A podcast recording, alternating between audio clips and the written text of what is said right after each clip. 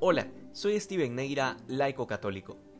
Tal vez una de las cosas que más nos cuesta comprender es esa realidad humana de la iglesia, compuesta de pecadores y sobre todo nos cuesta más digerirlo cuando el pecado viene de parte de los pastores, porque hay una doble expectativa, la de Jesús, que espera que estos pastores se configuren con Él y sean otros Cristos, y también nuestra expectativa de que sean santos igual que Jesús. Sin embargo, esa doble expectativa es la que también recae sobre cada uno de nosotros, porque la exigencia de ser como Cristo se ha dirigido a todo aquel que ha renacido en las aguas del bautismo.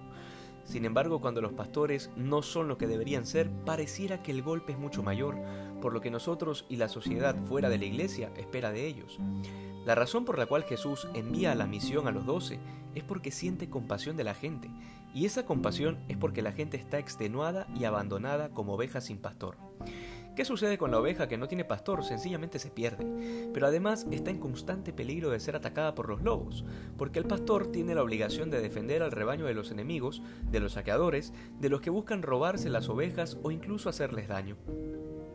En esto se resume la identidad sacerdotal, en saber que Dios ha escogido al pastor para que se encargue primero de sus ovejas y luego de cualquier otra cosa externa, porque quienes han sido llamados a la vocación sacerdotal deben saber que su prioridad son los hijos de la iglesia antes que el resto del mundo, que de nada servirá si se desgastan gritando hacia afuera, si han descuidado su parroquia y a sus fieles, porque entonces habrán dejado a un grupo del pueblo de Dios como ovejas sin pastor.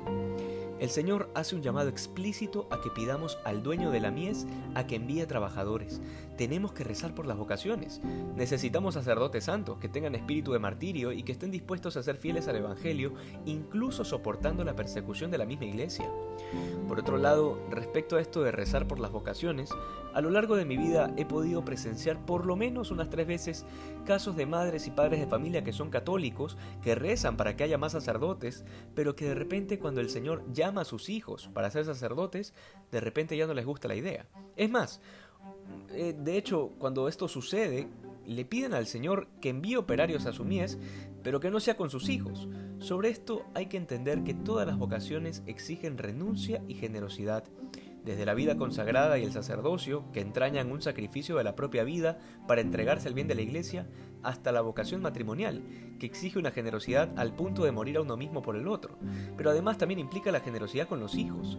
Hay padres que frente a la vocación de sus hijos se sienten como Abraham con Isaac, como si Dios les estuviera pidiendo que lo sacrifiquen, y sufren muchas veces por la felicidad de su hijo, cuando en realidad lo que les causa sufrimiento es la muerte de todos los deseos y expectativas que tenían puestas sobre el futuro de su hijo. ¿Cuánto nos ha costado entender que los hijos no nos pertenecen? Que no tenemos derecho a realizar nuestros deseos frustrados de la juventud en nuestros hijos, porque cada uno de nosotros ha sido pensado por Dios con una misión específica y con una vocación particular. Solo siendo fiel a ese llamado, la persona podrá ser plenamente feliz. Y uno de los signos más mezquinos y egoístas que puede haber es truncar esa vocación, sea cual sea, o tratar de desviarla a veces los padres se hacen todo un plan futuro de sus hijos, no permitiendo que sea él o ella quien descubra lo que realmente Dios ha tenido preparado.